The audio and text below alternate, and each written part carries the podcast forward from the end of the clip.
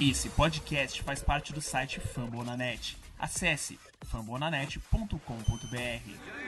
pronounced the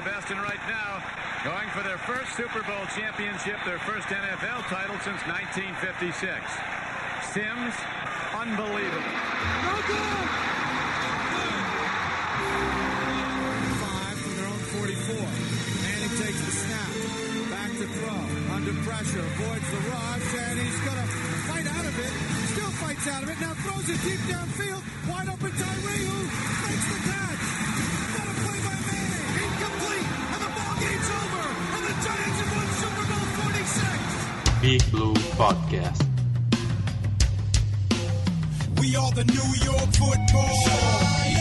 Gladiator football. The globe knows who we are.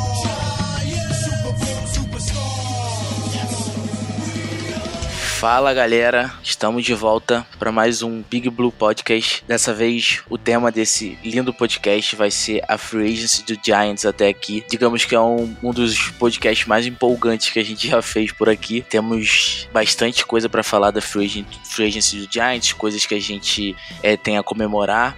Eu sou Arthur Leal, sou seu host hoje. Eu sou da New York Giants Sport, ou New York Giants BR. E vou contar com a presença de novo do meu amigo, companheiro de página, o Dan, que vai me ajudar a falar. E aí, Dan, tranquilo? Suave aí, beleza, galera? Eu acho que fazia muito tempo que a gente não fazia um podcast tão feliz assim.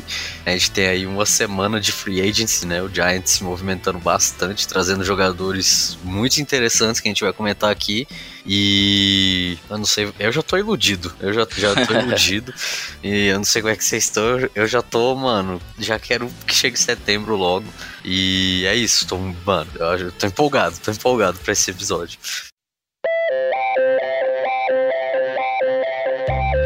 Bom, então vamos falar então do que importa. Vamos entrar aqui no mais importante desse podcast, que são as nossas adições e nossas perdas na free agency. A gente teve poucas perdas de impacto, vou até começar com isso porque eu acho que a gente só teve uma perda de grande impacto assim pra gente, que foi o defensive tackle Dalvin Tomlinson, que a gente selecionou na segunda rodada do draft há quatro anos atrás. O cara era um excelente jogador na linha defensiva, era nosso, nosso tackle titular. Ele era um cara muito duro, muito inteligente, um cara que tinha um QI de futebol americano muito grande.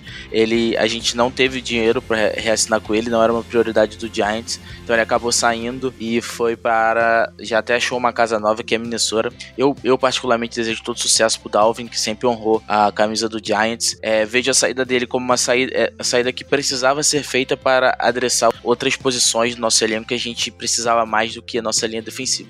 Então faz parte assim o jogo. E aí, Dan, o que, que tu acha da saída, o que, que você tem a dizer sobre o Dalvin Tomlinson? Começando pra falar que é com certeza a única saída de peso realmente que o Giants tem essa temporada. É, os outros jogadores não, não foram nada demais, tanto que eu acho que todos estão no mercado ainda. Nenhum deles foi contratado. Acho que o único jogador free agent do Giants contratado até agora foi o Dalvin Tomlinson, que era, assim, foi capitão temporada passada, né? Era um cara que era importante na nossa DL, muito consistente, sólido. É, não era tão bom pass rusher, mas estava melhorando a cada ano nesse esquisito e contra a corrida sempre foi muito bem. Era uma das últimas picks do Jerry Reese no time também. Eu sempre gostei bastante do Dalvin, mas é, é o que você falou, assim. É uma, per é uma perda importante, é uma perda de um cara sólido que a gente ainda não repôs, porque Austin Johnson, que a gente renovou com ele, ou, ou sei lá, um rookie de pick mais tarde, não sei como é que vai acabar indo o draft, mas não vai repor ele imediatamente, né? A forma como ele jogava, então é uma perda significativa pro Giants, mas é, eu concordo plenamente com você. Eu acho que é uma perda que foi necessária para, é, como diz o ditado, é um passo para trás para dar dois para frente. Foi uma perda necessária para a gente poder endereçar outras áreas do time que precisavam mais, porque a DL já era uma área forte, né? Com Leonard Williams, com Dexter Lawrence, que foi pick de primeiro round de dois anos atrás. A gente tem, tinha o BJ Hill também, que teve anos bons na, que teve um ano bom na carreira. Tem outros jogadores para depth, o próprio Austin Johnson que eu mencionei que renovou. E assim, o, o Dalvin, ele, ele tinha uma função essencial, ele, era, ele é muito melhor do que todos esses jogadores, mas ele é de uma posição que não tem um positional value alto, né? Defensive tackle é uma posição de valor relativamente baixo, de fácil reposição também. O e, próprio... ele, ele, e ele era o defensive tackle que era basicamente responsável pela corrida, né? Então é. abaixa ainda mais o valor dele de mercado. Exato. E o próprio Giants é exemplo disso, né? O Giants tinha o Linval Joseph, perdeu o Linval Joseph, aí draftou o Jonathan Hankins. Aí ficou com o Jonathan Hankins quatro anos, aí o Jonathan Hankins saiu, aí trouxe o Dalvin Tomlinson. E agora o Dalvin Tomlinson saiu. E aí provavelmente vai vir um cara novo. Então, assim, o próprio Giants é uma prova da facilidade de repor essa posição. Ela, é, ela é, é mais ou menos o running back da defesa. É, e, e, o engraçado é que a gente perdeu, perdeu entre aspas, o Linval Joseph para Minnesota e, o, e o, acabou que o, o destino final do Dalvin Tomlinson também foi Minnesota. É, então, é, chega a ser meio cômico. E nesse meio todo tempo a gente ainda teve os, os Snacks, né, fazendo essa função. É, é verdade. que a gente também já repôs, repôs muito bem com o Tomlinson, com o Lawrence. Então, não é uma posição tão escassa na NFL que você não consiga achar jogadores para fazer essa função. Então a gente, é, é, eu fico triste pelo Apeto porque era um excelente é, era um jogador cara, de pessoa, um muito, muito conectado com a torcida, eu acho. Sim, exatamente. Também, né? uhum. Mas Tanto é que, se você pegar, se você pegar o post dele que ele fez dando tchau, hum. todos os jogadores de defesa comentaram. É, assim. sim. Então era um cara muito querido. É. Mas assim é o que a gente falou. Na, na NFL você tem que fazer algumas escolhas e eu acredito que essa escolha seja acertada porque a gente teve que renovar com o Leonard Williams certo, Dan? Certo. E essa, e essa renovação custou um bom dinheiro pro Giants. E, é um cara muito importante, o cara que veio de uma temporada absurda é, em sacks, impressões, como jogador mais importante da nossa linha defensiva. E aí ele ia jogar com a tag mais um ano, só que aí a tag botaria 19 milhões praticamente no nosso cap. A gente não tinha cap para isso. Então a gente reestruturou o contrato, fechou um contrato de longo termo, né? Com valores que a gente podia dividir entre os anos é, no cap, o que dava mais mais flexibilidade pra gente. Então a gente renova com o Léo Williams, é, ele vai ganhar cerca de 21 milhões por ano. Eu acredito que, é, que, que, era o que tinha que ser feito, sabe? A gente tinha que fazer isso, a gente não tinha muito o que fazer. Era um cara que já tava com a gente, que já conhece o sistema, que foi muito bem ano passado. Os jogadores gostam dele, os coaches gostam dele. E se ele continuar como ele foi ano passado, vai ser um absurdo pra gente de bom, porque é um cara muito forte, com uma técnica absurda nas mãos para um defensive tackle, então ele consegue fazer bastante força e eu acho que vai ser um, um ponto muito importante da nossa defesa. É, o, o Leonard Williams o, tem duas verdades aqui, né? A primeira é por mais consistente que o Dalvin Tomlinson fosse, o melhor jogador entre os dois é o Leonard Williams. Sim. O Leonard Williams ele consegue fazer tanto o papel do Dalvin Tomlinson quanto o papel de um pass rusher. E ele tem a, uma habilidade que o Dalvin Tomlinson, uma habilidade atlética que eu digo que o Dalvin Tomlinson nunca teve e nunca vai ter, porque é dele, entendeu? Ele nasceu com isso. É, sim. Então, assim, entre os dois, definitivamente o Leonard Williams era o melhor jogador. Isso Tanto aí. Que os preços que... eram totalmente É, exato, né? quase. o Leonard Williams saiu literalmente 10 milhões a mais, né? Do pois que é. o, o, o, o Dalvin Tomlinson por ano. E a segunda verdade é, é, a seguinte: o Giants deu overpay no Leonard Williams. Essa é, é uma verdade. É uma verdade. Uhum. Mas o Giants não tinha como não dar o overpay no Leonard Williams. O Giants se colocou nessa posição. A partir do momento que o Dave Gettleman fez uma troca pelo Leonard Williams, deu uma pique de terceira e quinta rodada por ele. Ele já tava com uma leverage boa em cima do Giants, porque o Giants trocou por ele no meio de uma temporada perdida, sendo que ele era free agent no fim do ano. Então ele já tinha uma leverage tipo, porra, vocês trocaram por mim, agora vocês me renovem, entendeu? Então vocês vão me ter por. Me... Foda-se o preço. O Giants aplicou uma tag nele. A primeira tag do, do, Leonard Williams valia um pouquinho menos de 17 milhões de dólares, acho que era 16,5. 16 Exatamente. milhões e meio. Totalmente garantidos. 16 milhões e meio totalmente garantidos. Então, o Leonard Williams, vindo de uma troca por um terceiro e um quinto round e recebendo 16 milhões e meio totalmente garantidos, não tinha por que ele, como jogador, e o agente dele, como agente dele, pedir menos do que isso no contrato. Já começou daí, né? Depois, esse ano, o Giants aplicou uma nova tag que valia 19 milhões, 19,4 milhões, totalmente garantidos de novo, né? Porque a tag é sempre totalmente garantida. Então, novamente, mesmo mesmo princípio, o, o Leonard Williams e o agente do Leonard Williams não tinham por que pedir menos do que isso, entendeu? Se, porque não tem sentido eles pedirem menos do que isso. Eles, se, se eles, eles receber eles... tudo isso totalmente garantido e vão receber Exatamente. menos para não receber nem, nem garantido tudo isso, não tem lógica. Então, o Giants, a, a, partir do momento que o Giants se pôs nessa posição de trocar pelo Leonard Williams e de dar a tag no Leonard Williams, não tinha como não ser um overpay. Eu já tinha aceitado que ia ser um overpay. Enfim, dos males, o menor, né? A gente mantém o jogador que era o melhor entre os dois, que, que tem uma função de pass rusher no time muito importante. Ano passado teve 11 sacks e meio, foi, se eu não me engano, o segundo ou terceiro melhor DL da NFL em número de sacks. Teve, se eu não me engano, 31, é, 31 pressões no QB, também foi tipo segundo ou terceiro melhor da NFL nesse quesito. Então ele é um excelente pass rusher. Hoje em dia é o melhor pass rusher do time também. E, e dos males o menor, a gente mantém ele.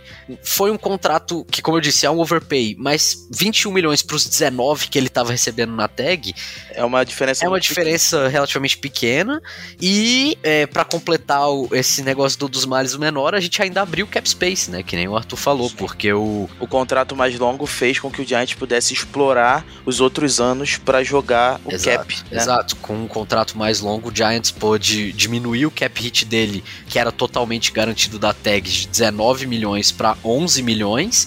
Então, 19 menos 11, 8. O Giants abriu 8 milhões de cap space essa temporada e conseguiu botar os cap hits maiores para os anos futuros, onde, ele, onde a gente tinha mais cap, né? Por conta da pandemia, o cap diminuiu esse ano.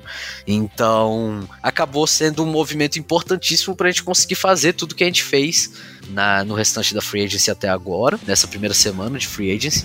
E, como eu disse, a gente manteve o melhor jogador que teve a melhor temporada, né, do que é o Dalvin Tomlinson ano passado. Um jogador que provavelmente, eu não duvido que seja capitão da defesa no ano que vem.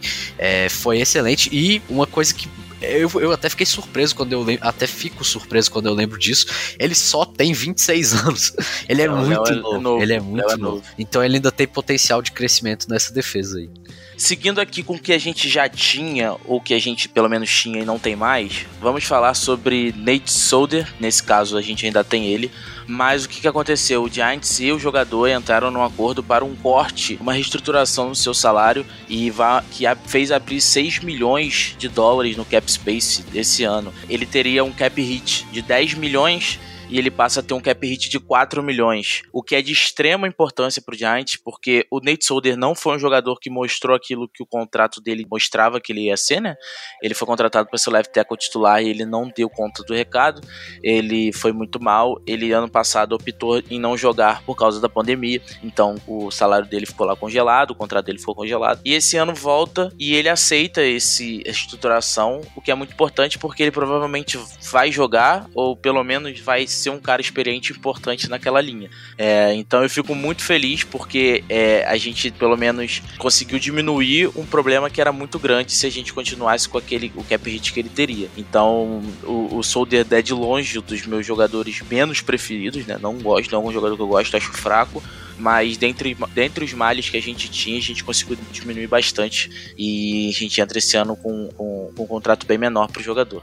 É, e o Solder, eu acho que o titular esse ano, até pela entrevista, a, a, conferência que o Dave Gettleman teve com a mídia, né, antes da free agency, eu acho que o titular de right tackle vai ser o Matt Burt, pick de terceiro round do draft do ano passado, que entrou algumas vezes em campo durante a temporada, né, é, revezou com o Cam Fleming, que, que é free agent, foi embora, é, que foi embora, revezou com o Cam Fleming alguns snaps, mas eu acho que essa temporada ele vai ser o titular mesmo, assim, vai ocupar essa posição titular. E eu acho que o Nate Solder vai ser aquele swing tackle veterano, caso aconteça alguma lesão, caso o Giants queira usar uma jumbo formation para que, que bota mais um OL na linha e joga com seis OLs, alguma coisa do tipo, vai usar o Nate Solder nesse, nesse esquema, eu acho. Eu acho que ele provavelmente vai ser um mentor pro Matt Burt ali, pro Andrew Thomas, e vai ser aquele, pelo menos nessa temporada, eu acho que ano que vem ele não vai voltar, mas é, pelo menos para essa temporada vai ser esse swing tackle mesmo, esse cara que vai ficar aqui para caso aconteça alguma coisa a gente tem ele como um, um, um, uma base ali, né? Alguém precisa ter alguém, né? Então, pelo menos tem e, alguém e a gente ali. sabe, de né, confiança. o, o, o Dan, que a posição de office, office lineman é um dos que mais tem lesão, né, NFL? É, exato. Pela sim. pressão. Então, você ter pelo menos um cara que tem um mínimo de confiabilidade nele é importante também. É, exato. E, e dentro do preço que a gente tá pagando, que a gente não vai pagar É, é- mais, ajuda, né? Aí é um contrato que o Giants conseguiu reduzir para basicamente o mesmo valor que o Cam Fleming recebia, né? O Sim. Cam Fleming recebia 4 milhões e meio de dólares Uhum. ano passado. E o Nate Solder vai receber 4 milhões esse ano. Então é basicamente o mesmo contrato por um jogador que é basicamente também do mesmo nível que o Cam Fleming. Pois é. Então, no fim das contas, deu elas por elas e. Eu acho que a única E é diferença é que eu acho que o Solder tem um pouco mais de pedigree, se a gente pode falar assim. É, É um sim. jogador que já foi campeão, um jogador que tem essa experiência e pelo preço pago é uma melhor é, adição do que o seria o Fleming na nossa linha. Mas eu acho que é isso. Outra parte da linha ofensiva que a gente dessa vez perdeu um jogador, na verdade a gente cortou o jogador, foi o Kevin Zeitler. É, o jogador também teria um impacto muito grande no nosso cap space. A gente não ia conseguir pagar ele ao mesmo tempo de fazer outras contratações. A gente optou por cortar o jogador o jogador já achou uma, sua nova casa, também é o Baltimore Ravens, assim como o, o Dalvin Tomlinson. E assim, é mais uma o daquele Dalvin caso. Tomlinson foi Minnesota, né? Mas. É, pra isso é roxo também. desculpa, É, exato, é roxo igual.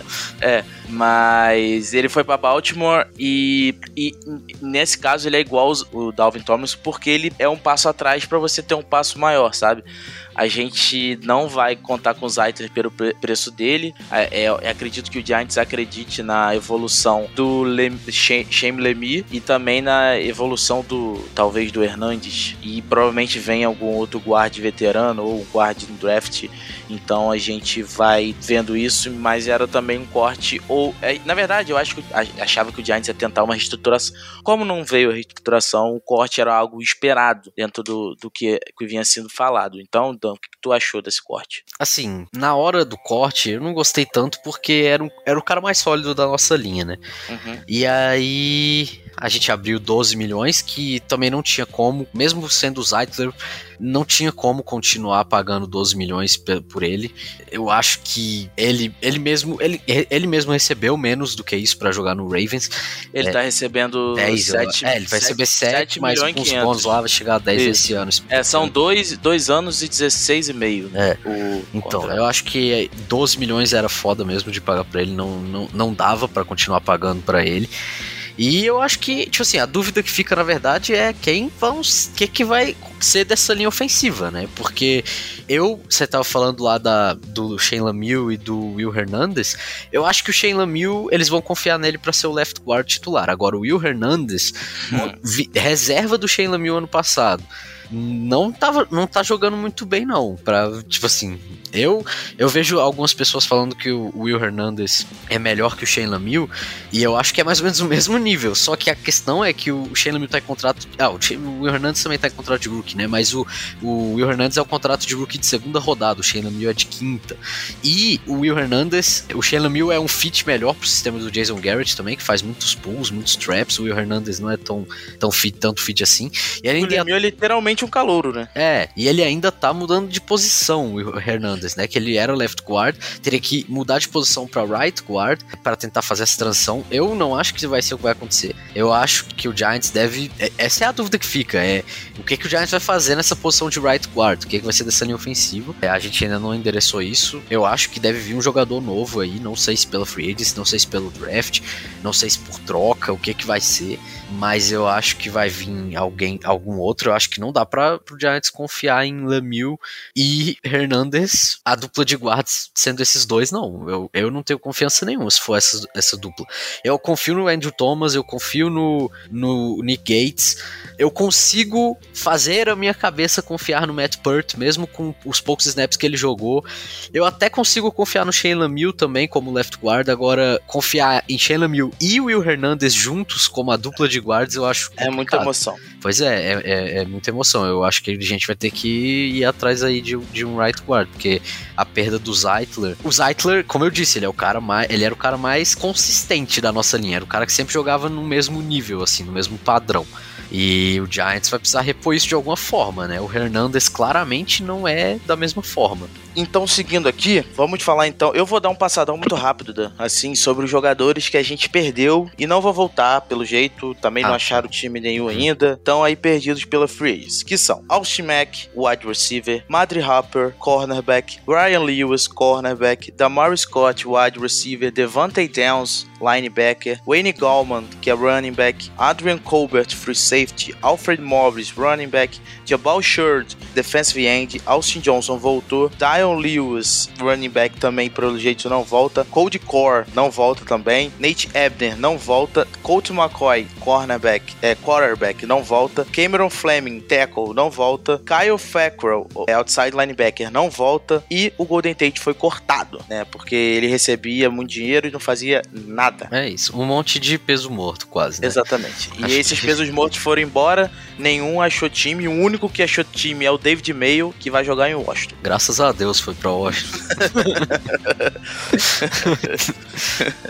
E é isso, tá? A gente vai passar rápido porque eu acho que a gente não tem muito o que falar desses jogadores. São jogadores que fizeram pouco pela gente. Alguns, como é o exemplo de Dion Lewis e do Oni Goldman, já vieram reposições à altura, ou até melhor, ao mesmo tempo do Kyle Fackrell. Então a gente vai falar dessas pessoas que chegaram agora. Vamos falar do É que o Giants importante, aprontou na Free Agency, que vai ser o que vai importar daqui pra frente, né? Vamos do, do menor pro maior. Quem tiver, Exatamente. vai ter que ouvir até o final. É. We got one, two, three, Pra começar, vamos com um cara que, assim, a gente nem tem muito o que falar dele. Mas é um cara que se mostrou ser muito louco pelo um vídeo no Twitter. ele é Cullen Glepska. Eu amo Ele esse é o cara. nosso- Ele é o meu jogador ele- favorito. Ele é o meu É, jogador ele- favorito. Ele é o nosso novo fullback. Ele tava em Houston, né? É, ele tem 26 anos, ele tava em Houston. Os contratos nem foram revelados os valores, mas ele foi contratado pelo Giants. E, cara, ele sofreu problemas nas costas, se eu não me engano, é, ano passado. Teve um, tempo de jogo limitado. Mas é um fullback que chega. Provavelmente o Joe Judge deve ter visto alguma coisa em Special Teams pra ele, já que ele é um treinador de Special Teams, ele leva isso muito a sério. Mas o cara é um porra louca, assim. Assim, pelos vídeos, pelos tweets que ele faz. No, no resto é de esperar pra ver como é que ele vai ser usado, mas também não se espera um- um- um- uma coisa muito grande dele também, não. É, o, o Gilapsia, ele era do Texans, né? O contrato, Isso. o contrato dele, eu pesquisei aqui, um ano, 810 mil e sem nenhum dinheiro garantido. Então é um contrato mínimo, basicamente, sem nenhum dinheiro garantido. Ele vem, assim, eu acho que ele provavelmente vai ser o fullback do time. Eu acho que o Elijah Penny vai acabar perdendo essa posição pra ele. Pelo que eu consegui ver dele, assim, eu não vou dizer que eu analisei tape de um fullback, porque também ninguém merece, mas pelo que eu vi dele, assim, eu assisti o vídeo do, de um outro podcast americano que eu vejo, Talking Giants, que, que fez um, uma análise maior dele e tal. Eu assisti esse vídeo e, e vi um- uns lances dele. Eu, ele me parece um fullback melhor do que o Elijah Penny. Ele, eu acredito que ele vai ser o fullback do time esse ano. Ele é um cara que, pelo que eu vi também, é, que nem você falou, muito interessante no Special Teams. Ele tem. Ele teve. Inclusive, ele jogou em Texas AM e eu lembro de assistir esse jogo. Ele teve um bloqueio de punch já em Texas AM, que foi retornado para touchdown num ball que Texas AM acabou ganhando. Ele é um cara, um, um gunner muito interessante no Special Teams também. Era, talvez, eu vi umas páginas do Texans falando isso, que ele era uma das peças mais, assim, melhores ali na, na, no Special Teams do, do, do Rio- de Houston. E eu acho que ele vem pra isso. Ele vem pra É. ajudar no jogo corrido ali como fullback, Eu acho, pra eu bloquear, acho que né? ele, vai, ele jogo vai- corrido como fullback. Ele, pelo que eu vi, ele, ele é um fullback bem bloqueador, assim. Ele não recebe, não é aquele fullback que vai receber passe. É, ele um- é uma- mais uma pessoa pra bloquear mesmo no campo. É, e, e ajudar no Special Teams, que como você disse. É, ele, ele fundamental. provavelmente vai ajudar mais no Special Teams da forma que era o Nate Ebner, né? É, é, exato, é, exato. Ele vem pra basicamente substituir o Ebner nesse quesito. É isso. Ou, ou o Ebner ou o Cody Core, né? O, o receiver. E agora a melhor parte da contratação dele. Earth Day, my dudes. O melhor vídeo É. da internet. Ele é muito doido. A gente vai upar esse link ou o vídeo lá no, quando a gente postar o podcast pra vocês darem uma olhada no nosso novo fullback. É isso. Continuando, vamos falar de um cara que a gente contratou e que assim, muitos falaram que foi caro, muitos falaram que entenda a contratação. E esse cara é o running back Devontae Booker. O Devontae Booker teve alguns anos muito bons lá em Denver, no começo da sua carreira. É, depois disso, ele saiu de Denver e foi para o Las Vegas Raiders. Ano passado, ele jogou bastante como segundo running back de Las Vegas, atrás do. do esqueci o nome dele, Josh. Jacobs. Josh Jacobs. É, e ele teve uma. é, Ele teve um, um papel muito importante naquele ataque. Eu lembro que ele recebia bastante passes nas terceiras descidas. Era um cara muito interessante pro ataque de Las Vegas. Ele vem para ser o running back reserva do Saquon Barkley. Infelizmente, a gente sabe que o Saquon veio sofrendo com algumas lesões nos últimos tempos. É, então, o Devontae Book me parece um cara confiável para você dar a bola em qualquer tipo de problema que tiver. E principalmente um cara que vai conseguir receber passes e correr ao mesmo tempo com uma qualidade decente. Então, o contrato dele são dois anos com 5 milhões e 500, né? É mais ou menos quase 3 milhões por, por, por ano. Mas eu acho que é um contrato interessante porque a gente, a gente tem um cara que é melhor do que o, o Dion Lewis para receber bola. E é do mesmo nível do Galman correndo, e a gente tem isso num jogador só. Então acho que é uma contratação interessante do Giants. Eu concordo. Assim, eu acho que é um. Eu acho. Eu, inclusive, eu fiz uma lista de free agents que, eu- que eu tinha interesse pro Giants nessa off-season. Quem leu lá no, no Twitter sabe que o único running back que eu coloquei na lista foi o Davontae Booker. Eu tinha ele como único running back da lista porque eu achava essas habilidades dele de receber a bola muito interessantes é, na terceira, em terceiras descidas, ou então colocando dois running backs, dois running backs do lado do Daniel Jones fazendo alguma coisa criativa, o Saquon Barkley e o Davontae Booker, os dois recebem bem a bola. Eu acho que pode, tipo, eu acho que é um, é um bom fit. Ele é um cara que é bem one cut. Esse eu já analisei mais do que o fullback, eu já, já deu pra ter uma noção melhor. Ele é, ele é bem one cut, ele é aquele cara que vai pegar a bola. Ele é o contrário do Saquon, que fica sambando atrás da linha procurando um buraco para fazer um home run. O Davontae Booker, ele é um cara que ele vai olhar o buraco e ataca. Ele é, ele é nesse nível, ele dá um corte e ataca o, buraco, o, o gap. Eu acho que ele é, um, ele é um bom fit, ele parece um pouco o Goldman correndo com a bola, igual você falou. Ele recebe a bola bem melhor que o Goldman, recebe a bola bem. Ele bloqueia bem também em terceiras descidas, quando tiver em situação de passe, ele bloqueia melhor que o Saquon até, ele, eu achei que ele bloqueia bem decente. O problema dessa contratação pra mim é o preço, né? Tipo assim, running back é uma posição de muito fácil reposição. É uma posição que a gente vê todo ano undrafted free agents e, e, e free agents. é, o próprio Alfred Morris, ano passado com o Giants, que chegam em, em- chegam em contrato mínimo de veterano, chegam com contrato de undrafted free agent e produzem na NFL, né? Então o Giants poderia muito bem ter economizado esse dinheiro e, e feito algo nesse sentido, pegar, pegado algum undrafted free agent, porque no fim das contas é um running back reserva, né? O, Sim, mas eu acho que a a gente mi- espera que seja o titular. A minha visão sobre essa contratação vai muito mais de uma precaução muito grande do Giants Uhum. por ter sofrido É. muito nos últimos anos com lesões do running back e aí você meio que tem que ir pro desespero, Sim, sabe? sim. Mas, mas só pra efeito comparativo, o Uhum. Davontae Booker, ano passado, ele assinou com Las Vegas Raiders por um ano, 800 mil, entendeu? O Giants assinou com ele por dois anos, 6 milhões, dá 3 milhões por ano. É, o- é mais que o dobro. Do, É, quase 5,500, né? É, é, é- eu acho muito dinheiro pro running back reserva. Mas assim, o- tirando o contrato, o jogador em si eu gostei bastante. Eu acho que é uma boa adição pro nosso ataque. Eu acho que ele pode ser um cara muito interessante em, em algum- em alguns momentos do jogo, screens, quando o Saquon Barkley estiver cansado, ou então em terceira descida curta. O- o- é melhor ter ele, que é, que é um cara que vai atacar o gap, igual eu falei, do que o Saquon Barkley sambando atrás da linha. Então, às vezes, ele pode ser um cara interessante nessas situações também. Ele é, ele, ele é um, um running back reserva muito capaz, assim. Eu gosto, Sim. eu gosto muito do, do Booker. Tanto que ele tava na minha lista de free agents. O meu único problema é, É esse valor. É, é o, é o valor. Mas em questão de jogador, eu acho que foi uma boa adição, sim. É, é um cara que eu, que eu acho que tem potencial nesse time do Giants. Outra contratação que a gente vai passar bem rápido pra falar vai ser o do nosso novo quarterback reserva, que é Mike Glennon.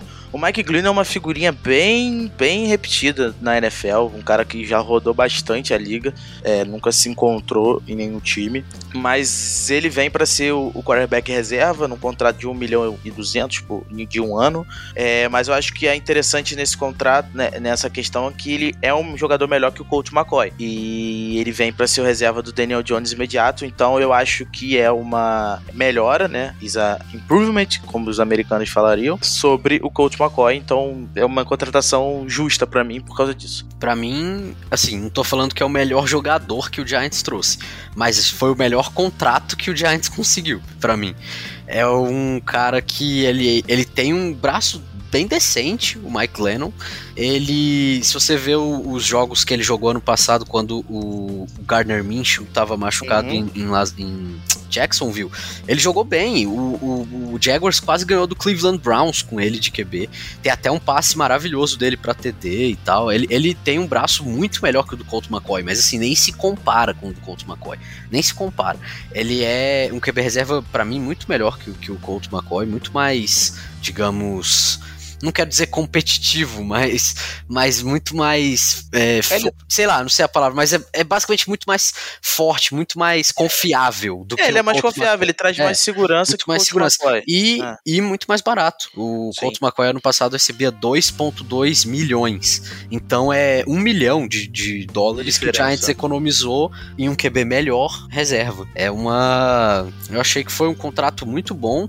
os garantidos também são muito baixos nesse contrato contrato. Pra 425 mim, mil. É, para mim foi. para mim foi. Foi talvez o melhor contrato que o Giants conseguiu até agora nessa free agency, em questão só, só o contrato.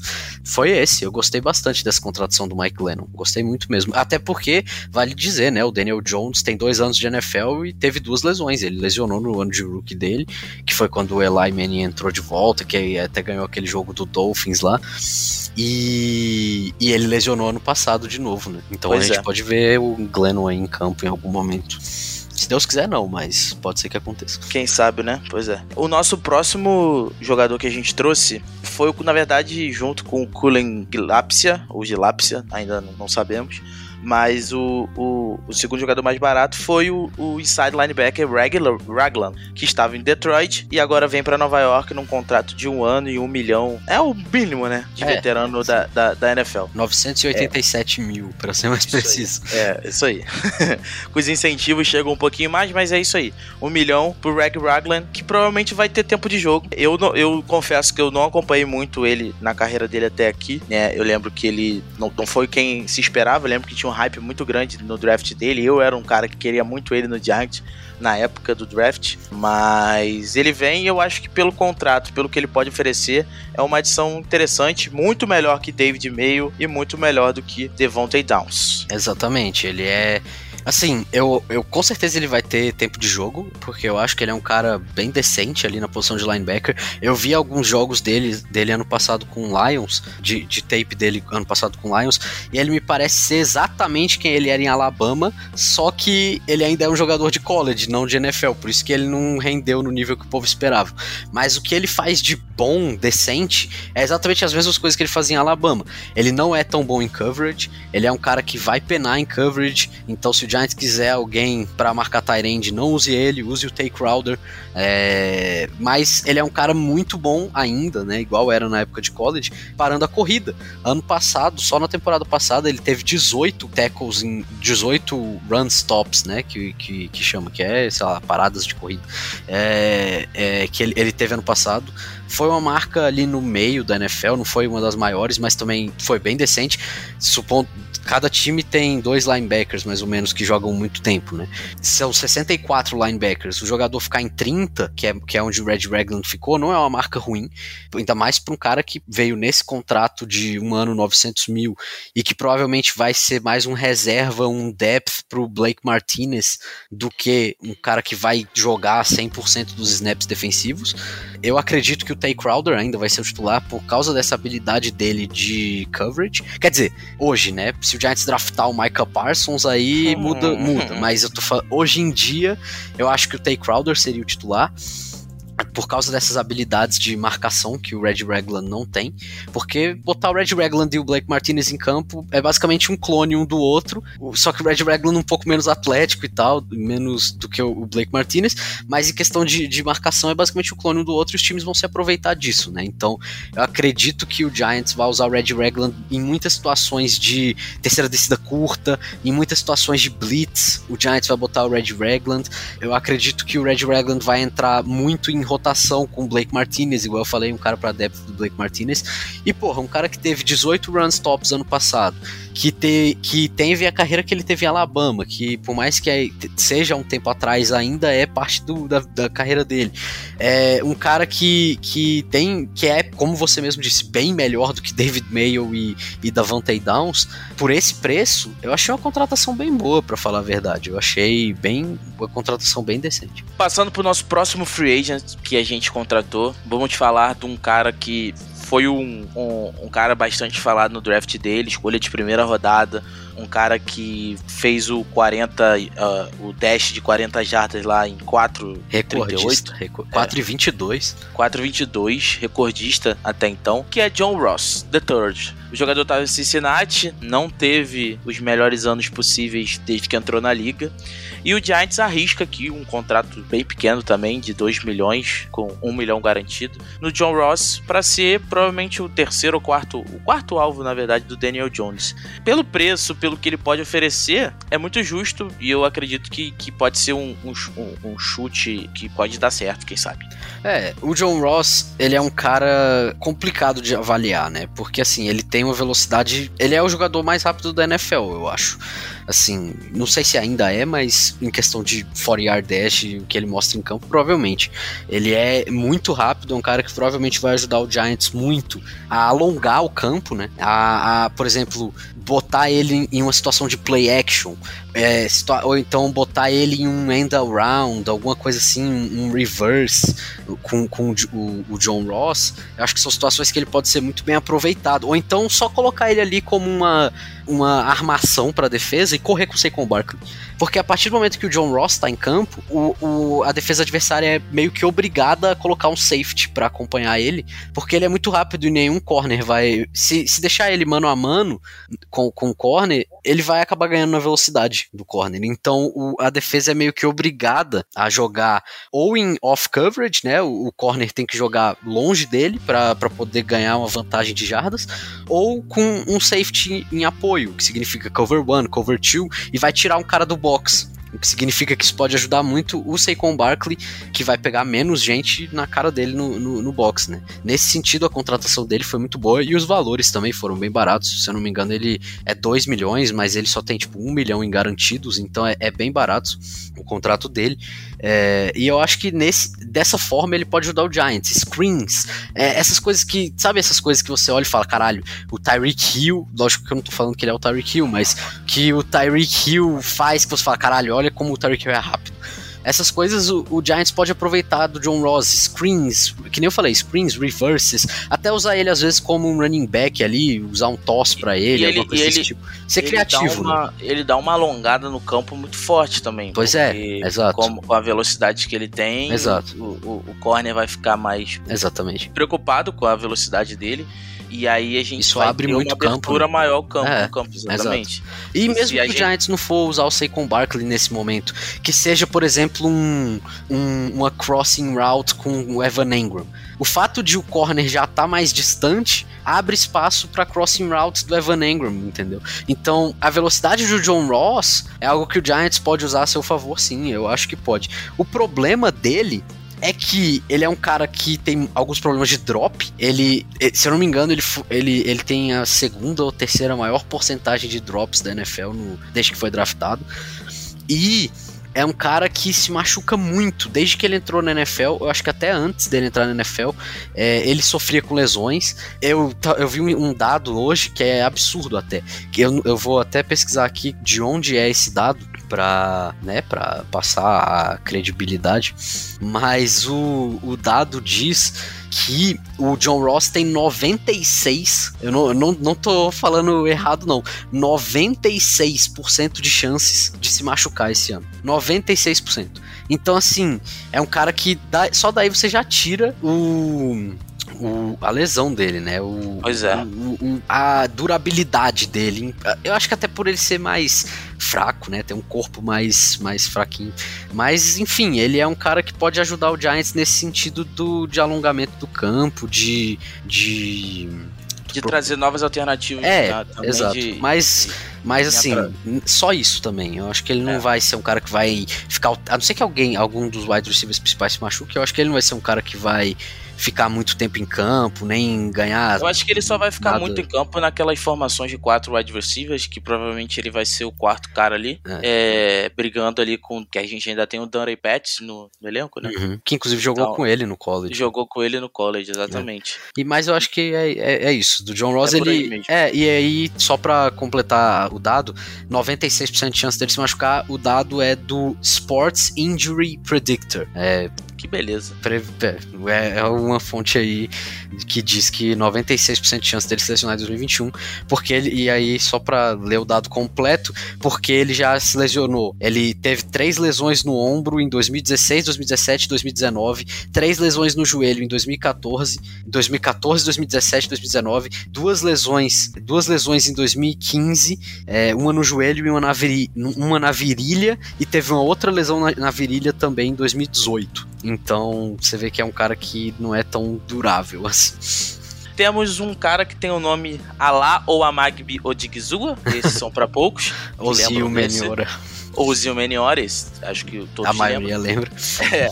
E então vamos de Ifeadi Odenigbo, é, defensive end de 27 anos que veio de Minnesota no contrato de um ano e 2 milhões e 500. Assim, não conhecia, falo a verdade, não sabia quem era esse cara. É, procurei saber, entender que, qual era o papel dele no Minnesota, o que, que a torcida tinha a dizer sobre o Ifeadi Odenigbo. E, cara, li bastante coisa interessante sobre ele, sabe? Então, eu tenho aqui que ele é um cara que, pra depth, é um cara muito interessante.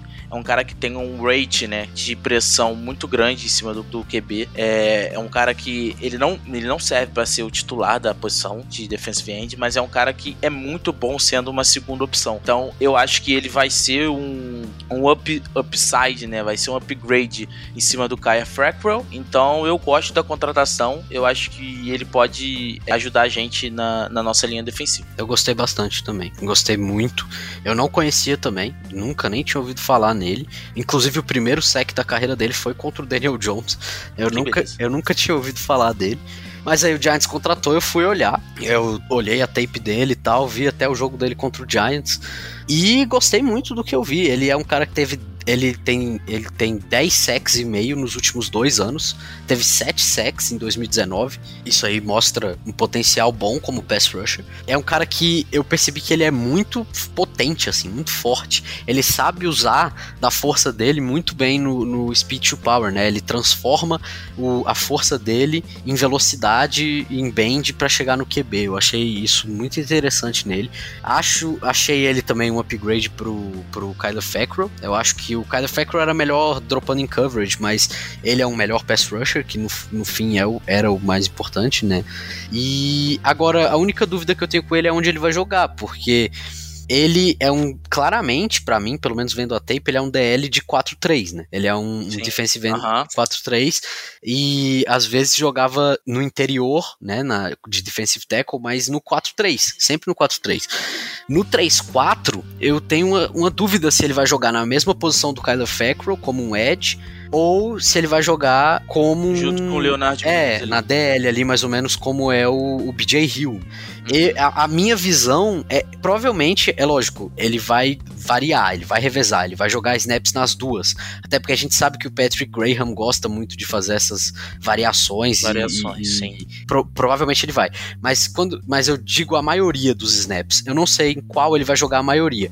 Vendo a tape, eu acho que ele vai jogar a maioria na DL. Eu acho que ele vai jogar revezando ali com Leonard Porque Williams, com dele, BJ o Hill, com Dexter me lembra, Lawrence. me lembra muito um cara de, de Ed mesmo, um Jason Pierre-Paul, sabe? Uhum. Um cara que é grande, atlético, mas ele não é tão grande pra jogar lá dentro, mas também não é tão atlético É. pra jogar fora, sabe? É, é- é claramente um, um Ed mesmo. Eu, é, eu acho que ele vai ser. Ele vai revezar ali de, com Leonard Williams, com BJ Hill na DL, na, maioria, na maior parte dos snaps.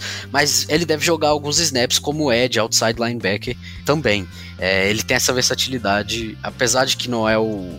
Tipo, ele, ele não fez muito, ele fez alguma coisa e, e ele tem. Pelo, pelo físico dele, dá pra saber mais ou menos que ele tem essa essa versatilidade, né? Provavelmente vai render mais, é, eu acho pelo menos que vai render mais no ali na DL, no interior, mas ele tem potencial como pass rusher, outside linebacker, edge também. E, assim, é um cara que eu gostei bastante, tem, tem muito potencial, contrato barato, como eu disse, 7 sacks em 2020. Então, assim, eu pessoalmente não tenho nada a reclamar dele, gostei, gostei da contratação.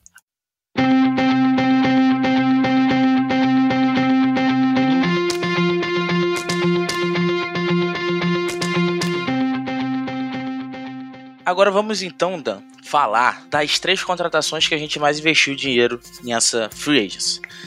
Até agora. Pra começar. É, até agora. Mas eu acho que não temos mais cap de que meme, não. né? Mas então, vamos começar falando então de uma posição que a gente tem um cara que é pro bowler, querendo ou não, um cara é pro bowler, que é o Ivan Ingram, mas que nós Agora tem torcedores, dois Pro Bowlers. temos dois bowlers. Mas falando do Ivan Ingram, é um cara que a gente não gosta muito. O torcedor de Giants meio que perdeu a paciência com o Ivan Ingram. Porque desde que ele veio do, do draft como primeira rodada, é, se dizia que era um cara real. Não tinha muita habilidade para bloquear, bloquear, mas era um exímio recebedor. Só que essa, ele teve boas temporadas, teve bons, bons lances, mas se mostrou muito inconsistente. Nos últimos anos ele teve muitos drops, ele teve muitos erros de rotas, quatro erros dele de, de, de catch, né? De, de- de que ele não conseguiu agarrar a bola, se transformaram em interceptação ano passado do Daniel Jones. Então é um cara que precisa mostrar mais, sabe? É, e a gente não vê mais essa, é, essa evolução dele. E o Giants, não sei porquê, acredito que pensando parecido com a gente, mas não tanto, porque o Giants já se disse gostar muito do jogador, trouxe o Kyle Rudolph, que é um Tyrene veterano, vindo de Minnesota, um cara experiente, pro bowler, é um cara que recebe e bloqueia muito bem. É, ele é o que eu chamo de um Tyrene tradicional. Completo. É, co- com, com, com um corpo muito parecido com o Travis Kelce, Zach Ertz, esses caras muito bons, sabe? O Greg Olsen, como era lá em Carolina, é um cara assim completo que consegue bloquear e receber muito bem a bola. É, a gente fez um contrato de três anos com o jogador, é, valendo 22 milhões de dólares. É, se você pegar, vai dar um pouco mais de 7 milhões por ano, assim, mais ou menos. E assim, na verdade, menos, né? Vai dar uns 6 milhões. Por, foram dois anos e 12, na verdade, vão dar 6 milhões por ano. Se você parar pra pensar, é um, se o Giants começar a usar um combo de Tyrene, assim como o, o usava muito e como o Joe Judge tem aquela escola lá, é interessante demais, porque a gente tinha um Caden, tem um Kendall Smith, né, que se mostrou um, um segundo Tyrene muito bom, e a gente reassinou com o Levine Toilolo, que é o jogador mais alto do nosso elenco. Eu acho que a única coisa de foda que ele tem é isso, mas é um cara muito decente bloqueando, sabe? Então a gente tem que ver como é que o Kyle Rudolph vai ser usado, se o Ivan Ingram vai tentar ser trocado, se não, vou usar os dois, como é que vai ser. E eu tô meio curioso para saber como isso vai acontecer, mas eu gosto muito do jogador Kyle Rudolph. Acho que ele é um Tyrene completo que vai me ajudar bastante o, o Giants. Eu também. E ele é. E ele é, é interessante porque ele é bom em duas coisas que o Giants não foi bom ano passado, né? Ele é muito, muito bom. Quer dizer, é muito bom, eu diria que é muito bom bloqueando pra corrida e, e, e ness- nessas situações de play action, essas, essas coisas assim. É, ele é muito bom. É, pelo Pro Football Focus, ele foi o oitavo melhor tight da NFL nesse quesito ano passado. É, na carreira dele, pela carreira dele toda, ele foi o quinto, ele foi o quinto melhor da NFL nesse quesito. Então é uma melhora muito boa pro Evan Ingram, que foi o penúltimo. É, e a o outro ponto muito bom do Kyle Rudolph, que é o Giants não foi bom no passado, é na Red Zone. O Giants foi, talvez, a- acho que foi o 31 ataque da liga em pontos. O Giants chegava na Red Zone dos times adversários e não conseguia entrar, não fazia TD. Eu acho que muita gente deve lembrar do Giants chegando na Red Zone e, e tentando converter quarta descida e, e devolvendo bola, é, chutando field goal, ou então, ou então numa, sei lá, alguma coisa maluca acontecia turnover, mas não entrava para pro TD. E o Kyle Rudolph, ele, ele tem 40 TDs na Red Zone nos últimos, acho, acho que o dado falava 3 ou 4 anos. Então, é um cara que tem muitos touchdowns na Red Zone, ele é bem alto também. Então, é um cara que você lança fades, lança bolas altas na end zone e a bola é dele, né? Lança por cima de aquela contested catch na end zone e a bola é dele. E são dois pontos que o Giants precisava melhorar realmente, que o Kyle Rudolph traz pro time, que o Evan Engram e os outros Tyrants do elenco não traziam. Outro, pon o, o, outro ponto interessante do Kyle Rudolph é o fit no ataque, é o fit dele no, no sistema de ataque do Jason Garrett, né? O Kyle Rudolph ele é um cara que me, sempre me lembrou muito o Jason Witten, que era o Tyrant uhum. que o Jason Garrett tinha em Dallas e que ele usava bastante em Dallas, a gente sabe, porque o Jason Witten acabava com a gente, por anos acabou com a gente, é, naquelas rotas ali pelo meio, aquelas rotas... Acho que se ele entrar em campo agora, ele ainda acaba com a gente. É, terceira descida, aquela terceira para seis, faz aquela rota mais curta ali, aquele out, lança nele, aí aquela, aquela option que o, que o Jason Witten era brilhante fazendo, que é aquele post-in ou um post-out, ele escolhe, dependendo de como tiver a, a marcação, né? O, o Jason Witten fazia muito isso em Dallas também e ganhava muitas jardas assim, é, aquelas rotas curl ali para ganhar cinco jardinhas, cinco, três jardinhas, cinco jardinhas, sete jardinhas.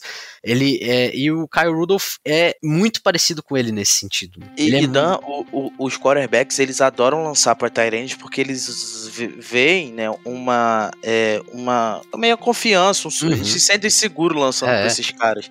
E tipo, o Rudolph é esse tipo de Tyrande que dá essa segurança Exato, pro seu quarterback. Sim. Ele é o alvo de segurança, sabe? Ele vai olhar, vai fazer leitura 1, leitura 2, leitura 3, não tem ninguém, uhum. vamos lançar Tyrande que a chance é. de conversão é bem e, maior. E assim, o Rudolph é você tava falando de segurança, o Rudolph ele é um cara que nos últimos dois anos não tem nenhum drop e nos, e nos últimos cinco anos ele tem dois drops. Nos últimos cinco anos ele tem dois drops. Só pra fazer. Nos últimos cinco anos, dois drops. Só pra fazer uma comparação, o Evan Engram ano, ano passado teve 11. Só no ano passado, só na temporada passada. O Kyle Rudolph tem dois nos últimos cinco um anos. Um deles causou a gente fora dos playoffs. Exato. Então, já puxando o gancho pro Evan Engram, o que isso, essa contratação me. Ah, vale dizer também, né? O Kyle Rudolph não é mais o Kyle Rudolph de 2015, 2016, sim, sim, que foi sim. pro bowler e os caralho. O Kyle Rudolph hoje em dia tem, acho que se eu não me engano, ele tá com 32 anos. Ele já é um cara mais experiente, mais veterano, que pode fazer muita coisa ainda. Eu acho que ele tem ainda gasolina no tanque, mas ele não vai ser, pelo menos eu não espero que ele seja, um top 5 Tyrants na NFL. Só que, voltando pro gancho que eu tinha puxado, eu acho ele um fit fit melhor pro ataque do Jason Garrett, e isso me faz pensar o que vai acontecer com o Evan Engram. Porque, primeiro, o contrato que a gente deu pro Kyle Rudolph não foi um contrato de Tyrande 2, não foi um contrato tão barato assim. O Giants, como você mesmo disse, reestruturou o contrato do Levin Toilolo, então provavelmente ele fica no time né? Não tem por que reestruturar o contrato do cara e cortar ele depois. Não tem sentido, até porque o Toilolo não tinha nenhum dinheiro garantido no contrato dele. E o Giants reestruturou o contrato, diminuindo o salário, mas deu um dinheiro garantido. Então não tem por que o Giants dispensar o Toilolo agora. O Caden Smith é um cara que eu vejo muito potencial, que tá em contrato de rookie undrafted free agent e que bloqueia muito melhor que o Evan Engram. E aí sobra o Evan Engram. O que que a gente vai fazer? Porque eu acho que o Giants não vai levar quatro Tyrants no roster. Então, o que que a gente vai fazer com o Evan Engram? Essa é a dúvida que fica na minha cabeça e que eu tô tentando resolver desde a contratação do Caio. Cara, pra, pra mim só tem duas questões. Se o Igor ficar, o Caden Smith roda. Porque eu acho que o Toilolo tem um, uma posição muito clara dentro do elenco ele vai entrar ali só pra bloquear e acabou. Não vai ser um jogador que vai ter envolvimento no ataque ou o Caden Smith fica e o Ivan é trocado. É, é, é isso. Então, basicamente. Aí a questão é, o Caden Smith, como eu disse, ele é um cara que tá num contrato super barato o Giants pegou ele nos waivers, ele foi undrafted free agent, ele tá num contrato super barato e ele é muito melhor bloqueando que o Evan Engram. O Evan Engram, se o Evan Engram for trocado, o Giants abre 7 milhões de dólares de cap space. É muita grana por um Tyrande que a torcida nem gosta, que, que dropou 11 bolas ano passado e nos custou a nossa vaga nos playoffs.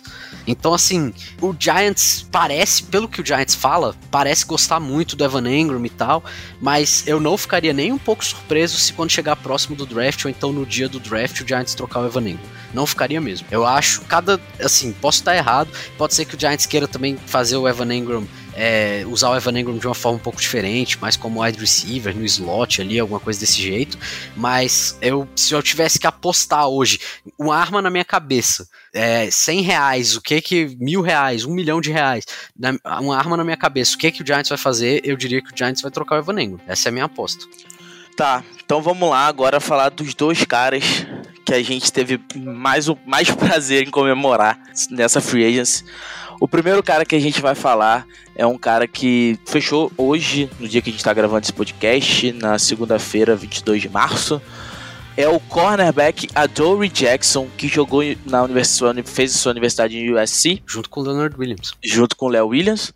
Ele tem 26 anos, 25, 26 anos. Ele vem de Tennessee, com contrato de 3 anos e 39 milhões de dólares. É, ele vem para ser nosso corner 2, né? Era, era uma necessidade do Giants de adereçar essa posição. A gente falou, vem falando isso há um tempo, é, que a gente não tinha confiança em Sam Bill, Isaac e, e Adam, é, Julian Love. É, apesar de o Julian Love, por exemplo, ser um cara muito importante na rotação, acredito eu, porque ele é um cara muito é um cara híbrido, pode jogar como safety, como corner, é, mas não é uma resposta para cornerback 2, assim como não é o Isaac é a, a, a Yadon, a Idon, essa porra aí. Mas o Adore Jackson é uma resposta e uma resposta muito acima do que a gente esperava, pelo menos o que eu esperava. É um cara que em muitos times da NFL seria corner 1. O preço dele diz isso, que é um preço basicamente de corner 1 quase, né? Eu diria, eu diria que o Adoree Jackson até o ano passado, né, por culpa da temporada que o James Bradbury teve, mas até o ano passado, eu diria que o Adoree Jackson era um cornerback até melhor e mais conhecido do Que o que o Bradbury. Bradbury, do que o James Bradbury. O problema é que o Bradbury chegou aqui e jogou o que ele é, destruiu. Mas voltando a falar da Dory Jackson, é um cara que vai ganhar bastante, né? Muita gente falou sobre esse contrato. Eu acho que é uma coisa que foi bastante falada por todo mundo, porque é um contrato bem grande para um corner, um cara que chega para ser corner 2. Mas foi o que eu falei. Na NFL hoje, ou você paga, ou você joga com o- Aniunga, com a Yedon, com o David Mayo, com caras que não tem nenhum talento ou pedigree. E vamos lá, só assim, eu achei o contrato um pouco acima do que eu esperava também. Sim. Mas vamos parar pra pensar. O Giants hoje, se o Giants cortar o Isaac Adon hoje, abre 3 milhões de dólares. Uhum. Já é uma boa parte do contrato do, do, do Adoree Jackson. Pra esse ano, sim. E, assim, o que vocês preferem? O que vocês preferem? Falando com todo mundo, não só você, mas como você tá aqui, por favor, me responda.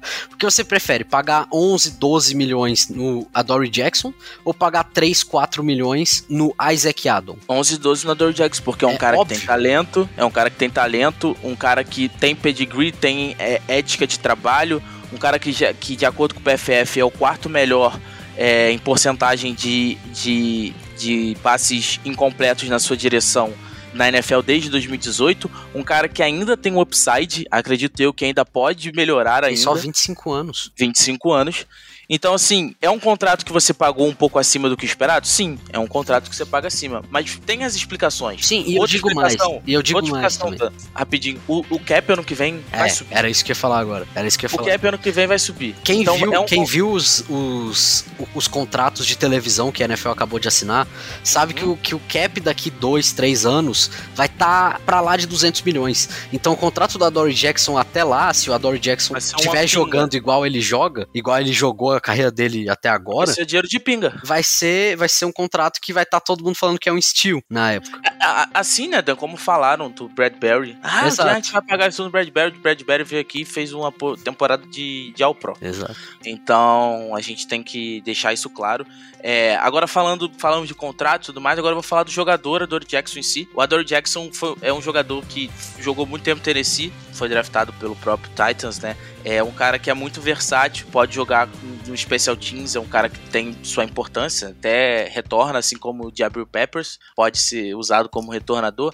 É um cara que na defesa pode jogar tanto por dentro como por fora, como safety, um cara muito versátil também, mas eu acho que principal, a melhor característica dele é jogando, é, cobrindo o wide receiver no outside, né, que a gente fala. Né, ele é muito melhor E- ali mesmo. E, e eu acho que o Giants montou uma secundária, assim, que pro futuro, de hoje até em diante, vai ser uma secundária que a gente vai ouvir bastante falar na NFL, porque a gente tem muito talento e, e o Adore Jackson vem para completar isso. E, e eu gosto muito desse jogador. Eu lembro que na época do draft eu queria ele no Giants também, é, assim como o Reg Ragland. Então acho que o Adore Jackson vai chegar aqui. Eu acredito muito também que o Patrick Graham vai saber usar muito bem esse jogador Uhum. porque a gente sabe que ele tem essas. é, o, o Patrick Graham se mostrou um, def- um coordenador defensivo que sabe usar o que cada jogador tem de melhor, sabe botar o jogador para se sentir mais confortável nos esquemas e tudo mais. Então eu gostei muito dessa contratação da Dory Jackson. É, não esperava, porque ah, o Giants não tem cap, ah, o Giants já não traz mais ninguém. isso aqui, e vem o Adore Jackson para fechar, acredito eu, dos grandes contatos dessa free agency. Então eu fiquei muito feliz com essa, com essa, com essa contratação. Eu também. Fiquei muito feliz. O meu único medo com ele é a lesão. Ele no, uhum. Ano passado ele jogou só três jogos. Ele lesionou no, no, quarto jogo, ele lesionou o joelho. Passou o restante da temporada lesionado. Mas assim, a gente tem que confiar no exame físico que o Giants fez com ele. Ele visitou o Giants por esse motivo. Tem que confiar nos médicos do Giants de que ele tá saudável. Sim. E falando dele saudável, ele é um cara absurdo. Eu, eu, diria que talvez seja o melhor cornerback 2 da NFL. Porque, como você mesmo disse, ele é um cornerback 1. Na maioria dos times, ele é um cornerback 1. Mas aqui ele vai acabar sendo um cornerback 2. E isso é absurdo, é absurdo. Hoje, a secundária do Giants, pelo menos na minha visão, é top 3 ou top 5 da NFL. Top 3 ou top 5 da NFL. No papel, né? No papel, exato. E o Adoree Jackson vem pra acabar com, com isso, assim, tipo assim ele é, digamos que o Giants tem agora um cornerback 1 e um cornerback 1B, porque ele é basicamente, é basicamente isso. O Adoree Jackson marcando. Vamos supor que o Giants vai enfrentar o Bears. Se o Adoree Jackson estiver marcando o Allen Robinson, ou se o James Bradbury estiver marcando o Allen Robinson, eu vou estar tá confiante em qualquer um dos dois, assim. Lógico que não, eles não vão ganhar todas as disputas, porque nenhum corner da NFL ganha todas as disputas, mas eu fico confiante que, em qualquer um dos dois para fazer o trabalho de uma forma decente decente. E se o Patrick Graham conseguiu fazer o Isaac Adams ser decente, é eu, eu não consigo nem imaginar o que, que ele vai fazer com a Dory Jackson e James Bradbury no mesmo, no mesmo elenco. O Adoree Jackson, para mim, inclusive, ele é o complemento perfeito pro James Bradbury. Ele é o complemento perfeito pro James Bradbury. Porque ele tem a velocidade que o James Bradbury não tem. Ele é rápido pra caramba, como, gente, como o próprio Arthur disse, ele é um baita retornador até. Ele é rápido pra caramba e ele tem a versatilidade de jogar tanto em mano a mano quanto em zona. E isso me fa isso faz ele um complemento perfeito pro James Bradbury, porque o Giants vai poder variar bastante. Não, não vai ser que nem ano passado, que o Giants teve que jogar bastante em zona porque não confiava no cornerback 2. O Giants agora vai poder fazer o que quiser. Se quiser jogar mano a mano, joga. Se quiser mandar todo mundo em blitz e jogar no mano a mano, joga. Se quiser mandar todo mundo em zona, vai poder jogar também, porque tem dois cornerbacks, na verdade três, porque tem o Darnay Holmes ainda, bastante confiáveis ali. Bastante confiáveis confiáveis ali. E aí, para completar com os dados sobre o Adoree Jackson, para que comprovam que ele é um baita corner quando tá saudável e que base, tipo assim, eu pelo menos de cabeça, né? Lógico, pode ser que exista. Mas de cabeça, eu não tô me lembrando agora de nenhum cornerback 2 melhor do que ele. Cara, eu tô, eu tô dando uma olhada aqui, só porque bateu curiosidade. Um, uns times que eu vi, assim, que tem bons jogadores na, na como corner 2 é o Patriots, que tem o J.C. Jackson. Uhum, é, é. Tem o Miami Dolphins com Byron Jones e Xavier Howard. Ah, tá. É, definitivamente o Dolphins é, o Dolphins tá, é. tá melhor nesse, nesse é, Temos o Baltimore com Malon Humphrey e Marcus Peters, que hum, também é uma também é uma baita dupla. O, o, o Cleveland tem tudo para ter uma boa dupla no futuro com Denzel Ward e Grid Williams, não tem ainda, né? É, não. Porque... Aí o Adore Jackson tá melhor. É, é, é, é. pra mim o Adore Jackson entre essas todas que você falou fica em terceiro. Então assim, de pois qualquer é. forma é top 5 uhum, da NFL, sim, sacou? Sim, com certeza. E aí, para completar com os dados sobre o Adore Jackson que comprovam isso. Primeiro, é, em 51 passes longos tentados tentado na direção dele, 51 passes longos tentados na direção dele, ele cedeu apenas 14 recepções. De 51 ele cedeu 14 recepções. E ele teve 18 passes desviados, que é a segunda melhor marca da NFL. 18 passes desviados, a segunda melhor marca da NFL. Então, mano, números absurdos, excelentes. Muito bons. Muito, muito bons, bons, muito bons números. Ele teve nota quando tá jogando no outside, que nem você fala, que é a melhor área dele, é onde vai, ele vai jogar no Giants, né? Porque o, o Darnay Holmes vai ser o slot. Quando ele jogou no outside em Tennessee, ele foi o, ele teve a oitava melhor nota do Pro Football Focus de todos os cornerbacks da NFL, de todos os cornerbacks da NFL com a, com a média de 85,6 de nota. É uma nota elite a oitava maior nota jogando, jogando no outside desde que ele foi draftado. E desde 2018, só desde 2018, a quarta melhor. Então ele ainda, desde 2018, ele mostra um desenvolvimento e subiu de oitavo para quarto melhor. Então, outro número impressionante. É, ele tem de de 2017 até 2019, ele teve 29 passes desviados, é o quinto melhor número da NFL. 29 passes desviados, quinto melhor número da NFL. E ele tem, ele tem 17,4% de passes incompletos forçados. Então, é, 17,4% dos passes lançados na direção da Dory Jackson são passes incompletos por causa dele. São forçado, forçadamente incompletos por, por, por conta dele botando um braço lá, desviando a bola e o caralho. Esse, esse número é o 12 melhor da NFL, desde que ele foi draftado.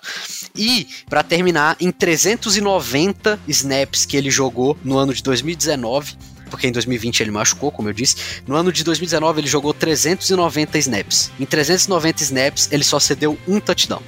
Então assim, são números excelentes para qualquer cornerback e imagina para um cara que vai ser cornerback 2 do seu time. São números muito bons. Ele, como a gente disse, é um cara muito novo também, 25 anos. E a única, assim, eu adoro, eu amei. Eu, o nome dele é Adore, então fica aí o trocadilho. Eu, Eu adorei, adorei. adorei a contratação. Achei boa pra caramba, vai dar um up na nossa defesa absurda. E meu único medo é de lesão. É a lesão que ele teve ano passado. Hum. Mas, como eu disse também, foi uma lesão, ele tem uma lesão na carreira, que foi a do ano passado, então ele não é um cara que é injury prone, que tem várias lesões. E o departamento do mé- médico do Giants fez o exame físico nele e constatou que tava tudo bem. Então eu também não tenho motivos pra desacreditar disso, né? Dan, pra finalizar, deixa eu só te dar a visão. Eu acho que na NFC é a melhor dupla de corners, pelo que eu analisei aqui. E a gente. Não- E, e vale dizer, a gente tá falando só de corners, né? Porque se introduzir É, safety, aí vem sim, Logan Ryan, vem. Jabril Peppers e vem Xavier McKinney. Pois é, tô falando de dupla de corners. É, eu não vejo dupla melhor é, na, na NFC. Na NFC tem aqueles times que eu te falei. Tem o Denver Broncos, que agora tem o Kyle Fu- Fuller e o Ronald Darby, que são bons jogadores. Mas eu acho a Dory Jackson melhor. que o Melhor, Darby, sim, sim, acho. com certeza.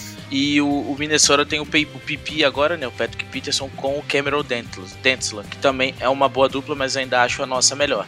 Mas eu acho que o Miami tem a melhor dupla de corners, talvez New England e Baltimore Ravens bate de frente com a gente. Um- uma curiosidade interessante, a gente trouxe o Dory Jackson que saiu lá de Tennessee. Sabe quem foi pro lugar dele? Essa aí é Janoris Jenkins. Pois é. Que quem se deu o melhor Dory Jackson é bem melhor. É, pois é. Então a gente tem essa curiosidade aqui. É, mas, enfim, a condição da Dory Jackson é de extrema importância pro Giants. Acho que se juntando com a nossa. E ajuda É, até o pass rush, né? a Que a gente não contrata nenhum. A gente tá montando um, um- uma. Vamos, eu, eu vamos pro hype dos Coringas. Os Jokers do Patrick Graham, né? É uma seleção. É, porra. naquela. Tá achando que o Giants é, seleção. time? O Giants não é time, não. pois é. Agora falando, acho que da contratação que mais demorou, que mais gerou hype, que mais gerou é, conteúdo no Twitter. Já comprei minha É, jersey. É, a gente vai falar da posição que a gente precisava de um cara pra ser o wide receiver 1. A gente precisava daquele cara que chegasse e falasse: esse cara é o cara que vai ser um grande alvo na, na, na red zone, vai ser o cara que vai ganhar as bolas contestadas no, no, no 50%, com- pon- 50 por 50% com corner, vai ser o cara que vai chamar a atenção de dois jogadores sempre, cara grande, alto, forte, com boas mãos. E ele veio. O nome dele é Kenny Golladay, ele estava em Detroit, é, ele assinou com o Giants num contrato de 4 anos e 72 milhões de dólares, mais ou menos 18 milhões por ano. Mas, cara, é o wide 1. É, é, é a definição do Kenny Golladay é o wide 1. É, ele tem todas as, as, as especificações físicas para ser o wide 1 e já se mostrou também que tem capacidades técnicas de ser o wide 1. Teve dois anos excelentes em Detroit. Ano passado ele sofreu com uma lesão, mas mesmo assim conseguiu contribuir nos jogos que jogou. Então eu fiquei muito feliz com essa contratação. Twitter foi a loucura, o Giants estava vai ou não vai. Ele visitou o Giants, conversou com todo mundo, conversou com o Quatro Daniel dias Jones, lá, chegou pareceu ele. colônia de férias. Pois é, quatro lá, ele diz que acredita muito no trabalho do Joe Judge e do pessoal que tá lá. É, ele também viu de lesão de Giants, examinou ele, disse que tá tudo certo, que acredita que o jogador vai voltar 100%. Então, cara, o que nos resta agora é torcer para que o Daniel Jones consiga abas- é, é, abastecer esse nosso novo Wide 1, nossa nova torre é, Empire State Building em Nova York. É assim, sem, é, sem palavras. Foi a. Assim, fazia muito tempo que eu não ficava tão feliz com a contratação do Giants, pra falar a verdade. Era um cara que que, primeiro, era o único wide receiver 1 que tinha no mercado, né? Depois que Allen Robinson e Chris Godwin foram receberam a tag. Era um Uhum. cara que a gente queria muito, porque mesmo, até mesmo com o Allen Robinson e o Chris Godwin no mercado, ele seria o melhor o melhor fit pro sistema do, do Giants. Ele é aquele cara que ele, ele é perfeito pro que o Daniel Jones é bom, sabe? O Daniel Jones é bom em quê? Passes longos. O Daniel Jones é, foi o melhor QB da NFL no passado em rating no- nos passes longos. É, o Daniel Jones é um cara que ele é excelente lançando contested catches, aquelas 50-50 balls que ficava entre wide receiver. A, a maioria da galera que tá ouvindo deve lembrar de umas recepções do Golden Tate, assim, ano passado. E o Kenny Golladay é maravilhoso nisso. Então, assim, ele é. E, e outra coisa que o Daniel Jones é bom, back shoulders. O Kenny Golladay é maravilhoso nisso também. Então, ele é assim. Parece que foi feito pro, pro Daniel Jones. Era um cara que o Giants já tinha demonstrado interesse em trocar no ano passado por ele também. E eu, pessoalmente, não tenho nem palavras pra descrever esse negócio. Eu fiquei muito feliz. Eu fiquei muito feliz, mano. Na moral, porque a gente via no Giants, primeiro, a falta que um wide receiver não faz desde que o Odell Beckham saiu, né? O Giants ficava, tipo, ah, tentando ser criativo com Golden Tate, Sterling Shepard, o Darius Slayton, mas não saía nada, sabe? Não, não era, sabe? Não, não tinha uma jogada que se falava, caralho, tinha que ser uma parada bem construída pra sair alguma coisa boa. Senão, era tipo, ah, o cara, beleza, recebeu um passe de 7 jardas, caiu no chão. Recebeu um passe de 10 jardas, caiu no chão. Recebeu um passe de 15 jardas, caiu no chão. Mas não, não saía nada, sabe? Faltava aquele wide 1. E o Kenny Golladay é esse cara. O Kenny Golladay é esse cara. É o cara que vai, mano, red zone, tu vai lançar um fade nele, ele é muito mais alto, muito mais físico do que o corner, e ele vai pegar a bola. Ele é o cara que na bola longa, você vai lançar uh, um back shoulder, você vai lançar uma, uma contested catch, e ele vai lá e pega, tá ligado? O que pra mim, inclusive, depois que o Giants contratar, na verdade, antes do Giants contratar, quando já tava só os rumores, eu, fi, eu meio que fui pensando em qual ranking o Kenny Golladay fica. E pra mim, o Kenny Golladay é top 10, quando tá saudável, né? O problema dele, como o Arthur disse, ele teve, uma, teve lesão e tal, mas como mesma história do Adore Jackson, tem que confiar no departamento médico, blá blá blá blá. Quando tá saudável, o Kenny Golladay pra mim ele é top 10 da NFL de wide receivers. E eu acho que mesmo que você queira discutir e falar, ah, não, tal jogador é melhor, tal jogador é melhor, porque é uma questão discutível, eu acho que é impossível alguma lista ter ele fora do top 15 da NFL de wide receivers. Eu acho que não tem lista com ele fora do top 15 da NFL. É, eu, e, e o que, que eu acho também, Dan, é assim, a gente tem ele chegando, ele deixa tudo mais fácil, tanto pro, pro ataque em geral, mas pros jogadores também fazerem os, os Uhum. papéis dele melhor. Sim. A gente consegue usar o Stellan Shepard por dentro, que é onde ele rende mais, a gente tem noção disso. É, a gente consegue usar o Darius Leite como wi- wide 2, que ele vai render muito mais do que tendo a cobertura do corner 1 do time, mais o safety, grande, grande parte das Uhum. vezes. A gente vai conseguir o uso do Tyrene muito mais fácil Uhum. do que a gente ia. A volta Então, do assim, Saquon Barkley. A volta do Seikon ainda. Então, cara, a gente vira um ataque com armas pra todos os lados. Uhum. A gente vira um ataque que a gente vai ter arma em profundidade, no meio do campo, saindo do backfield com o Seikon, fazendo play action, é, end around, reverse. A gente vai ser um ataque completo, dependendo apenas do- da evolução do nosso quarterback, sabe? Sim. Então, assim, a chegada do Golladay abre tudo isso pra gente. Sim, não, É, e o, e o, o Golladay, a última temporada saudável do Golladay, que foi a de 2019, né? 2020 ele jogou. Ele jogou, Baleado. cin- é, ele jogou cinco jogos em 2020, um deles foi baleado, e tava, inclusive, a caminho de ter é, mil Mil jardas. Mas a última temporada saudável do Golladay, ele liderou a NFL em TDs, com 11 TDs recebidos. Ele teve 1.190 jardas, foi a sexta melhor marca da NFL. Ele teve 65 recepções e 18 jardas, 18.5 jardas por recepção, que foi o maior número da NFL também. Então, mano, daí tu já vê o nível do jogador. E na temporada antes dessa, que foi a temporada de 2018, no- é, de 2018, isso, é, ele teve 70 recepções, que foi top 5 da NFL no- nesse quesito. Ele teve 1.098 jardas, que foi o sétimo melhor da NFL. Ele teve, é, se eu não me engano, foram seis ou sete TDs, que foi, se eu não me engano, a nona, oitava ou nona melhor marca entre os wide receivers. Então, assim, é um cara que ele é muito produtivo, muito produtivo. E no ano passado, em cinco jogos, ele teve 398 jardas e dois TDs e 24 Quase 100 recepções jardas por jogo. quase 100 jardas por jogo, sendo que, como eu disse, ele jogou cinco jogos, mas o último jogo que ele jogou, ele tava baleado, ele jogou baleado. Então, mano, é, aumenta muito o nível do nosso ataque. Aumenta muito o nível do nosso ataque. Não tem nem comparação. Não tem nem comparação. E, e assim, o Golladay, mano, ele é um cara que a contratação dele me lembra muito o que foi a contratação do Plaxico Burris com Eli Manning. É um cara que vai, vai ser fundamental até pela altura dele ali na red zone, nessas bolas, essas terceira longa, sabe? Que você precisa lançar uma contested catch. Era basicamente o que o Plaxico Burris fazia no Giants quando, quando foi contratado. Na verdade, a carreira dele toda no Giants, ele fez basicamente isso com o Eli Manning. E a gente viu em primeira mão o que, que é o que, que um jogador desse com QB de, um QB bom, né, que era o Eli. Vamos torcer pro Daniel Jones jogar no mesmo, chegar num, num nível parecido. Parecido. Né? É, mas se o Daniel Jones chegar, a gente viu em primeira mão o que que é uma dupla dessa é capaz de fazer, sabe? É, é assim, é um jogador de outro, é outro patamar, é outro patamar, assim, comparado a, aos, aos recebedores que a gente tinham, que a gente tinha na temporada passada, retrasada.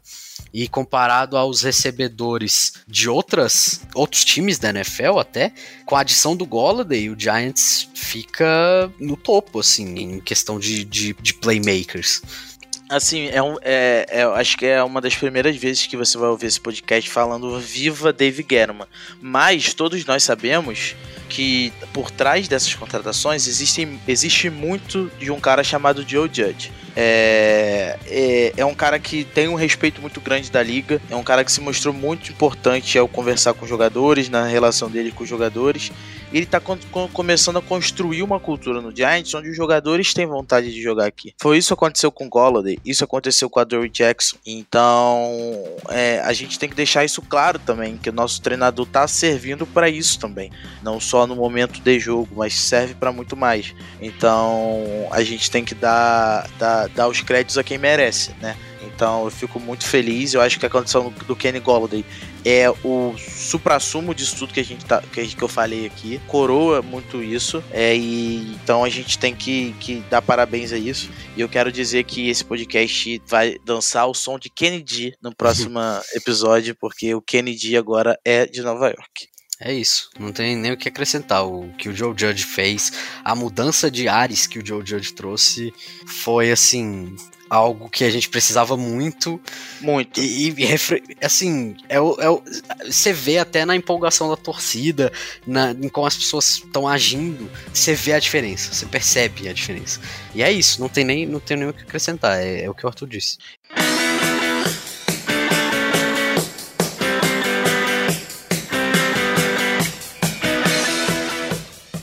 Agora só pra. A gente já falou de todas as contratações, falamos do que achamos, principalmente de Adore Jackson e Colin Golladay, mas para terminar esse podcast, a gente vai falar sobre, além do efeito do Jude Patrick que a gente comentou aqui, sobre o efeito união dos jogadores do Giants. Durante toda essa free agents, a gente teve um recrutamento muito grande dos jogadores do Giants em cima dos free agents rolou muito isso em cima do, do, do, do Adore Jackson e do Kenny Golladay, encabeçados por alguns jogadores que eu vou citar aqui, como eles, Jabril Peppers, que sai em primeira mão que ele foi pessoalmente conversar com Kenny Golladay, fala assim, irmão, vem jogar aqui com a gente. Com Logan Ryan, que jogou com o Adore Jackson em Tennessee, que voou da Flórida para Nova York apenas para jantar com o jogador e falar assim, cara, vem jogar com a gente vamos construir alguma coisa legal aqui, vamos que aqui é o lugar certo para você estar. Além disso, Saquon Barkley retweetando tudo que era possível sobre a Dor Jackson e Kenny Golladay. Daniel Jones ligando pro Kenny Golladay falando assim que queria ter muito ele no elenco, que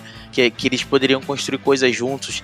E Dar, foi quando tava... Darnay Holmes também postou coisa, até o Rookie. E isso mostra uma união que você não, pelo menos eu nunca vi no Giant. É uma união dos jogadores que a gente não via há muito tempo.